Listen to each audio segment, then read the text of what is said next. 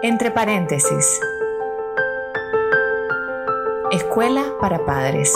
La formación que no tuvimos.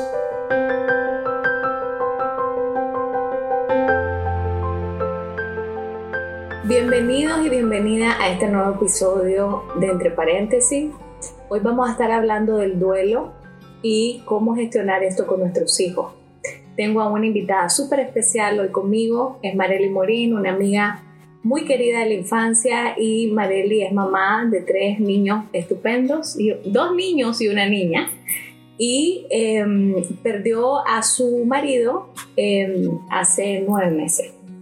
Entonces, ¿quién, ¿quién mejor para hablarnos sobre el duelo ¿no? y, y cómo sus etapas y las complicaciones que se dan en un momento así? Y, y, y, bueno, y vamos a estar compartiendo también algunas herramientas que nos pueden ayudar en momentos tan difíciles. Gracias, Marelia. Te agradezco, Mónica, porque creo que este es un proceso muy difícil que muchas personas pasamos, muchas mujeres y hombres eh, con niños y perdemos a nuestra pareja.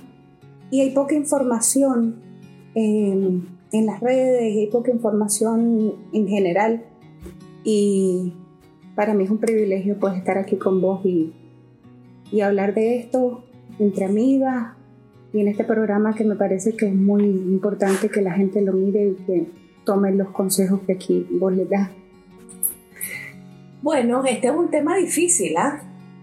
Porque es un tema, pues la muerte es un tema difícil para mucha gente, para mí es un tema difícil.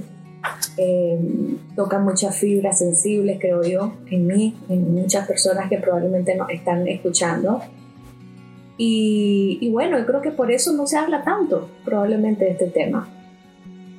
Creo que es interesante em, ver cómo es nuestro condicionamiento cultural, familiar, religioso en relación a la muerte.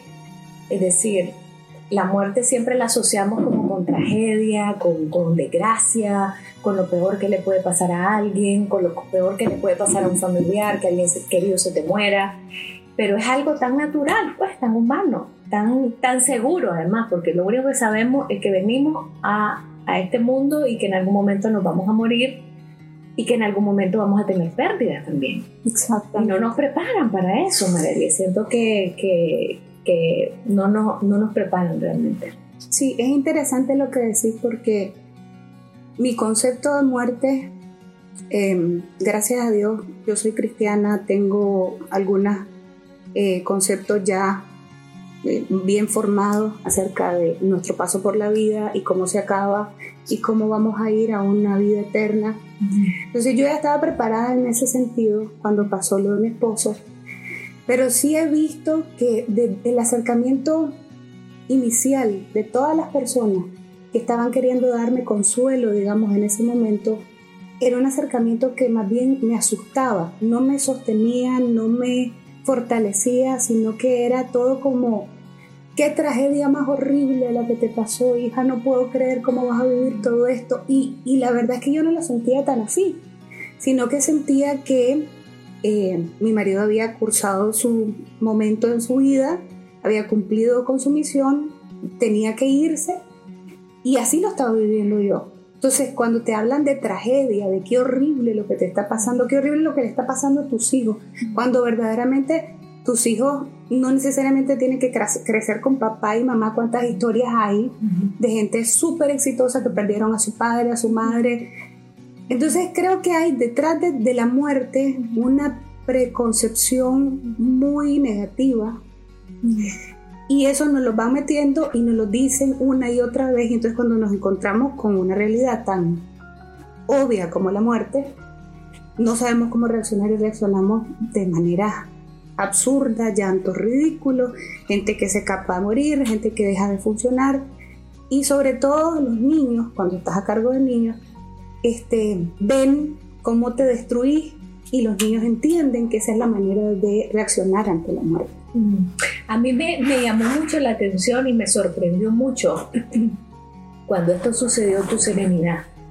Vos tenías una serenidad impresionante, que pocas veces he visto yo en alguien que ha perdido un ser querido. O sea, estaba, estaba como en el shock de la noticia, ¿no? Obviamente al principio, como un estado de shock. Pero tenías una serenidad y una paz interior que para mí era impresionante en ese momento, que hasta el día de hoy no, entiendo eh, bien cómo hiciste para tener tanta serenidad.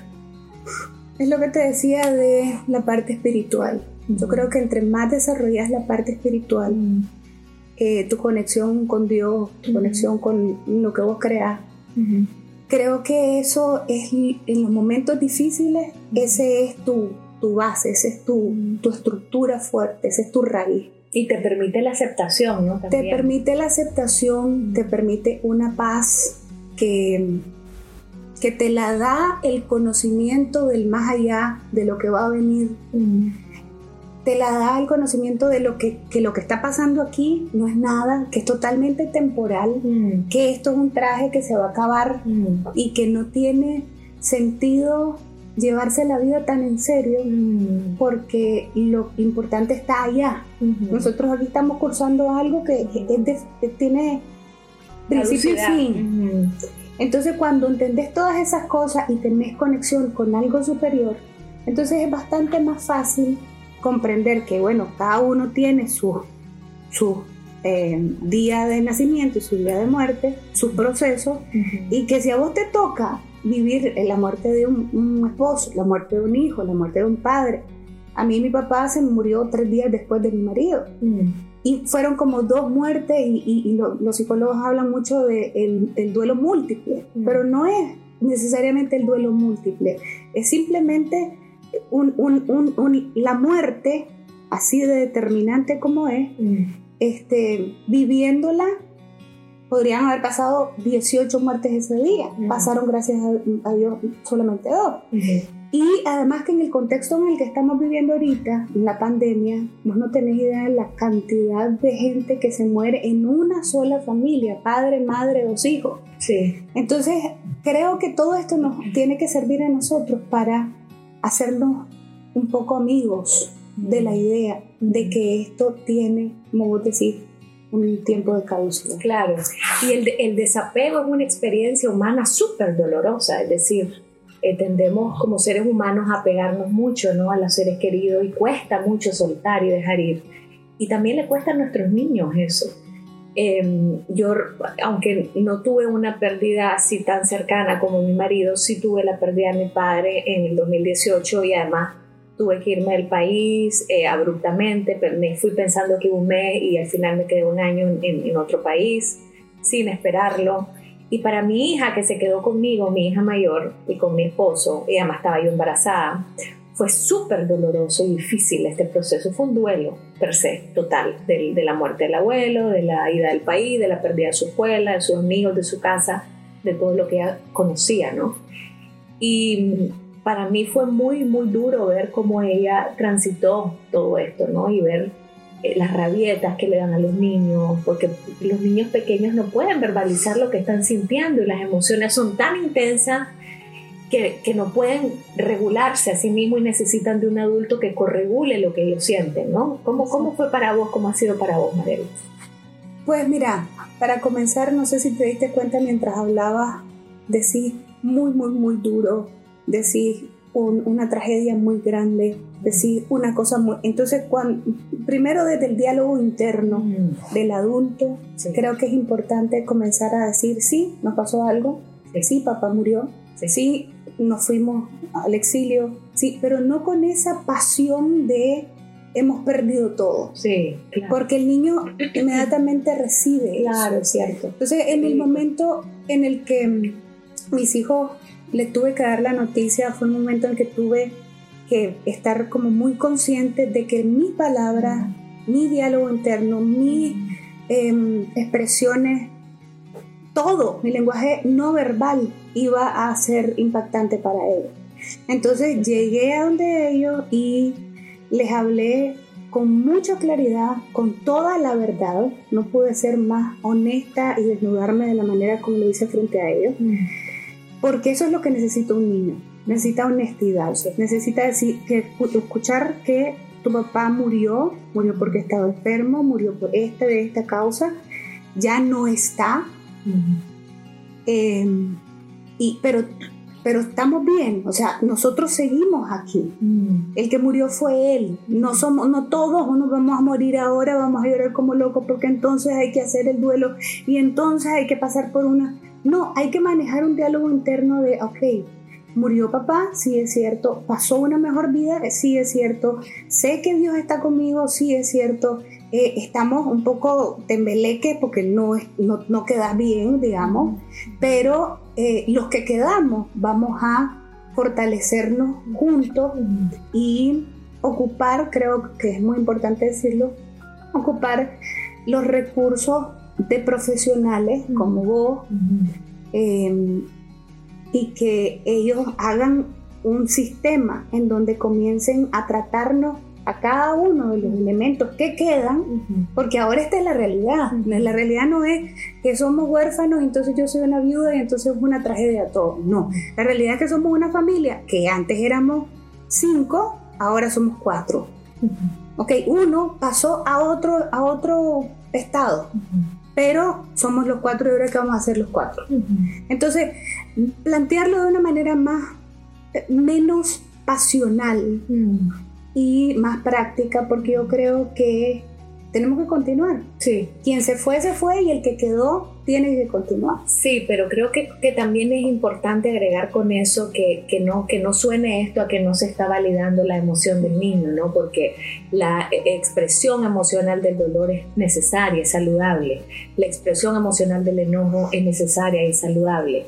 Y, y hay que dar espacio para que eso surja también y hay que dar espacio para que, para que el niño se sienta seguro de poder expresar eso que está sintiendo crudamente sin, sin preocuparse de cuidar a, su mamá, de que no se vaya a asustar con, con, con el llanto, ¿te fijas? Sí. Porque muchas veces pasa en el diálogo interno del niño que quiere, dice, uff, esto fue mucho para mi mamá, entonces mejor me aguanto porque ya ella tiene mucho con, con lo que está pasando, ¿verdad? Y los niños tienden a querer proteger a sus padres o a ubicarse a veces en un lugar en donde, eh, eh, un lugar protector en realidad, ¿no? Aunque son niños y son menores, a veces se, se, ubican en un lugar o en un rol de adulto de forma inconsciente involuntaria, pero son mecanismos de defensa y de sobrevivencia de los niños. Entonces, yo creo, yo aplaudo todo lo que estás diciendo, pero quiero agregar la importancia de la validación de las emociones y de cuestionar la percepción falsa que puede estar teniendo el niño de que entonces este es el fin del mundo, ahora quién me va a cuidar, quién me va a dar la protección que me da papá, ¿no? Y entonces validar la emoción, pero cuestionar la percepción para que el niño sienta que aunque papá no está, está mamá, están otras personas que van a ayudar al cuidado del niño y que no se está quedando solo el niño, ¿verdad? en, tu caso, hay otros casos que se pierden otras personas y, pues otras son otras condiciones. Sí, yo quiero agregar que, que sí, en el momento de la pérdida, yo di espacio, tuve mis propios espacios para llorar. Eso es importante. Para, para así de o sea, destruirme, desbaratarme sin ningún problema. Y lo hacía frente a ellos para que ellos entendieran también que era normal. Y con cada uno de ellos también lo viví, cada uno de ellos lloró conmigo. Y ocupaba técnicas como por ejemplo ponerle fotos del papá o ponerles audios del papá o ponerles videos. Eh, ir a tocar la ropa de papá, ir a sacar las camisetas, ir a, o sea, eh, les, cuando comenzaba un llanto, yo lo que intentaba era como profundizarlo mm. con, con, elementos mm. para que realmente el niño pudiera sacar, todo lo que necesitaba sacar. Entonces, y lo logré eh, durante un tiempo, em, pero luego pasan cosas como por ejemplo lo que vos estás diciendo, como no pueden gestionar bien sus sentimientos, comienzan con rabieta, mm. con enojo, con momentos de, explosivos, pero muy violentos o muy, muy gritones o lo que sea. Y en ese momento necesitas a profesionales que te digan, mira, espérate, el niño no está siendo eh, malcriado o el niño no está siendo, sino que el niño está sacando su dolor a través de ese comportamiento. Como puede, como puede. Exacto. Entonces, la conciencia que vos como mamá comenzás a tener cuando el psicólogo te dice eso es importantísima, porque si no perdés la noción y entras en, un, en una guerra, en, Hiroshima y Nagasaki, se destruye toda la familia, no puedes manejar nada y, y dejas tu posición de adulto para comenzar a pelear con un niño. Entonces creo que es importante ese reconocer eh, las reacciones de los niños, validar esas, esas reacciones, esos sentimientos, pero sobre todo agarrarlos de la mano y decirles, amor, estás enojado por una razón. Y la razón es que estás triste porque papá no está. Claro, es reflejarle al niño lo que el niño tal vez no está teniendo conciencia, es ser como un espejo para el niño para que el niño tome conciencia de qué es lo que en realidad le está pasando, porque puede ser que tuvo la pataleta porque no le diste la paleta X y que no está dándose cuenta de que realmente el motivo de su dolor no es la paleta, sino es el dolor de la pérdida de su papá, ¿no? Entonces, como mamá vos venís y le, y le reflejas lo que el niño no es capaz por sí mismo de, de, de darse cuenta. Entonces, ese trabajo es súper importante cuando uno está teniendo niños con duelo, de poder reflejarles a los niños lo que los niños no tienen la capacidad de ver y ayudarle a corregular abrazándolo, sosteniéndolo, eh, dándole cercanía física que a veces es solamente una palmadita, es solamente que te sientan cerca físicamente, ¿no? Los niños, además pequeñitos, cuando tienen la, la mamá cerca, inmediatamente sus niveles de seguridad empiezan a, a equilibrarse, empiezan a segregar hormonas que, que, empiezan a sentirse más seguros, solamente con el contacto físico cercano. No sé si, si, si eso también lo pudiste vivir con tus niños, ¿no? Sí, lo sigo viviendo. Hay momentos en que son, se sienten más necesitados del amor, del, del, del contacto físico, eh, de la validación de un montón de cosas. Mm. También porque hay como un pequeño retroceso en su desarrollo después del impacto. Entonces puede haber regresión puede como haber mecanismo regresión. de defensa también, Exacto. que el niño regresa a etapas de desarrollo anteriores, niños chiquitos que se pueden empezar a hacer pipí de nuevo o que quieren dormir pegaditos a la mamá cuando ya tenían la autonomía y tenían desarrollada la capacidad de dormir solo, pueden volver a la cama, ¿no? Todos esos problemas suceden, son muy comunes.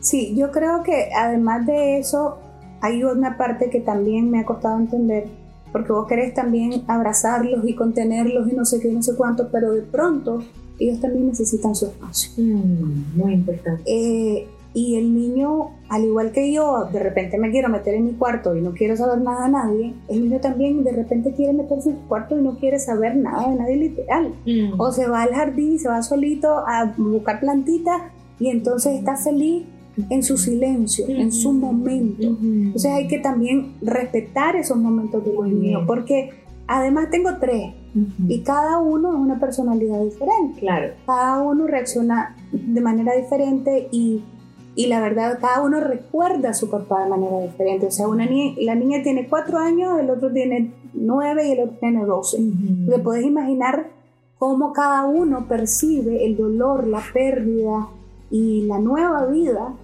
este nuevo empezar, este, este quién soy, dónde estoy, cómo me llamo y ahora cómo actúo lo, lo perciben de maneras diferentes. Claro. Entonces creo que hay que respetar a cada uno de la individualidad de cada uno en su proceso de duelo porque así como hay personalidades distintas y únicas así hay duelos únicos y diferentes. No todos los duelos de cada niño es igual ni tampoco el de uno mismo. Creo que uno de los problemas, y me dirás Marely si es así o no, o si ha sido así en tu caso o no, es que muchas veces el duelo de uno mismo como adulto interfiere en el duelo de los niños o que a veces lo que uno está pasando emocionalmente, mi propio dolor, mis propias dificultades para transitar este dolor y la aceptación de la situación, puede, puede interferir en lo que los niños están sintiendo o a veces puedo no ver bien lo que al niño le está pasando porque lo mío es tan intenso que no tengo energía ni capacidad para sostener a otro, ¿no? Sí, pero yo pienso que hay algo súper, a mí me pareció increíble cuando pasó. Y es que yo pensé, y eso es la, idea que uno tiene, ¿verdad? Tenés que ser fuerte por tus hijos, tenés que no sé qué, tenés que no sé cuánto, entonces te ponen una carga gigantesca encima. Mm, y la verdad es que no es tan así. Ajá, muy bien. Creo que eh, somos seres humanos, los niños y yo, que nos respetamos, que nos amamos y que además ellos son capaces de comprender el dolor de su madre. Yo no he encontrado a nadie que me consuele de mejor manera que mis tres hijos. Claro. Apenas me ven llorar, se tiran encima y es un abrazo que no tiene precio. Mm. Entonces ellos comienzan a tener una, una, em, ¿cómo se dice eso? Una cercanía y además una empatía con Una el dolor conexión. y una conexión, pero además son empáticos al dolor. O sea, eh, un niño normal no, no ve a llorar a alguien y no le importa. Pero yo ya que perdí a mi padre, puedo comprender que una persona se, se- se caiga. Sí. Entonces, al ver caerse a, a mamá, me tiro en ella, la abrazo y sé que mi- además eso es importantísimo. Decirle a los niños y hacerles sentir de que su abrazo es sanador. Tu abrazo a mí me está ayudando. Así como mi abrazo te ayuda a vos, el tuyo también me ayuda a mí. Porque esa, esa imagen de yo estoy aquí como papá y los niños están aquí como niños nada más, creo que es, es importante en algunos casos, pero cuando somos seres sufriendo, creo Están que hay, hay que compartir dolor. un mismo dolor y- Claro. y, es un abrazo grupal. Ujú. No sé cómo Y eso hace que quizá sea más liviana la experiencia, ¿no? Cuando hay un abrazo grupal, cuando hay, cuando hay un colectivo, aunque sea de niños, que están sintiendo lo que vos estás sintiendo, hay un apoyo entre todos, pues, y se siente probablemente más liviano el peso. Ahora, vamos a llevarnos, vamos a hablar ahora sobre un poquito las herramientas que podemos darles a las personas que están pasando por estas situaciones y que no saben cómo, qué hacer con sus hijos, ¿no? Con todos los problemas que ya mencionamos como vos dijiste, hay algunas soluciones, las voy a, tomar en cuenta y una de ellas es validar las emociones de los niños, eh, pero cuestionar las percepciones de que no se van a quedar solos, de que no están desprotegidos, de que están los adultos para protegerlos. Eh, otras soluciones pueden ser eso que dijiste muy importante al comienzo, ver cómo está uno, cómo uno está, está asumiendo, eh, eh, cómo está posicionándote frente a esta situación, porque eso va a afectar también cómo los niños van a llevar probablemente su proceso, ¿no? Y pueden ayudar también algunas otras estrategias como hacerle cartas al papá, como mostrarle fotos al papá para conectarlos con el dolor en caso de que los niños, digamos, no quieran, estén como, no, no quiero saber, porque hay niños que deben de también tomar algunas algunos mecanismos de defensa que pueden ser la negación o no quiero enfrentar esto. Creo que hay que ser cuidadosos con no apresurarlos y a, respetar el ritmo de, de, cada niño, ¿no? Pero también pues, cuando se empiecen a abrir a, ok, estoy sintiendo el dolor, ayudar a que salga completamente sí, eso, ¿verdad? Sí. No mentirles a los niños, algo que compartiste es muy importante, ser transparente y hablarle eh, con la verdad. Muchos niños a veces se les dice que su papá se van de viaje y que van a volver algún día, cuando, cuando eso no es la realidad, cuando la realidad es que murieron, por ejemplo, ¿no? En, otras generaciones se hacía eso mucho, ¿no? Que se les mentía a los niños, no hay que hacerlo. Y de pronto escribir, si el niño no se pudo despedir del papá, escribir o hacerle una cartita o hacerle dibujo que puedan luego quemar o llevarlos al mar. O yo siento que devolver eso a cualquiera de los elementos, fuego, aire, tierra, agua, es, es, como puede ser sanador, ¿no? También sí. para los niños. No sé si se te ocurre alguna otra eh, eh, solución o alguna otra, otra estrategia. Yo creo que una estrategia importante es abrir el círculo familiar. Cuando estamos papá y mamá y los niños y tenemos hermanos o amigos o primos o lo que sea, entonces uno como que está así muy rígido, el status quo de familia. Uh -huh. Cuando uno de los dos muere, yo creo que el, eh, es importante que te abras -huh. a, a, tu, a tus otros recursos, a tus, a tus otras familias, tus redes afectivas, -huh. y que los abras a los niños. Eh, a los niños les sirvió mucho, por ejemplo, que vos te acercaras y, y la tía Mónica, entonces la tía Mónica es como alguien más que me puede ayudar. Mm. Y el tío no sé qué, aunque no sean tíos, pero los niños comienzan a percibir a la gente y encontrar en las personas eh, un poco de, de, de seguridad, apoyo, de, de, protección. Apoyo.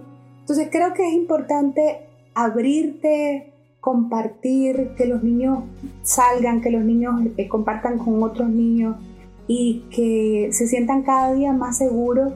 Y, y realmente creo que es importante exponerlos al, al, mundo, no eh, meterlos en un hueco y decir no, no murió, y entonces, sino que es ponerlos un poco al mundo y que comiencen ellos a desarrollar su seguridad a pesar de no tener a uno de sus progenitores. Claro, y muchas veces a mí me, ha servido esta estrategia con niños que yo recibo en consulta que están teniendo pérdidas de familiares o personas cercanas, que es explicarles la muerte como un proceso de transformación, ¿no? Y entonces llegan, por ejemplo, a los 10 años y les pregunto, ¿dónde está, dónde está Juanito Bebé?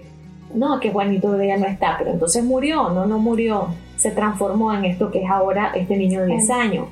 Entonces lo mismo pasa con la muerte, es una transformación a un estado de no forma, que ya no lo vemos, no lo vamos a volver a ver, pero que se puede sentir de, otra, de otras maneras, en el corazón, en el amor que me dejó, en las cosas lindas que me enseñó, ¿cierto? Es como una, sí, yo, en, mi una forma de explicarlo para que pueda ser como más digerido, porque como no hablamos de la muerte con los niños, a veces no, no, no saben mucho. Eh, qué esperar de eso, ¿no? Sí. En mi caso, eh, hablé, de, eso, de la muerte y, de que su papá está y, y que además lo vamos a volver a ver. O sea, en mi caso, ¿verdad? Que lo vamos a volver a ver porque creemos en una vida eterna, en una vida después de la muerte y que sí vamos a volver a estar juntos. Pero de todas maneras, yo creo que sí hay que dejarles en claro que en este lugar, en este estado corpóreo, nunca más va a estar papá, pero que próximamente sí, pero lo importante es que te concentres en el hoy y que comences a vivir tu vida sin él. Porque e, es, lo más saludable. Mm. no puedes mantener a un niño ilusionado con algo que no va a pasar. Claro, claro, muy importante.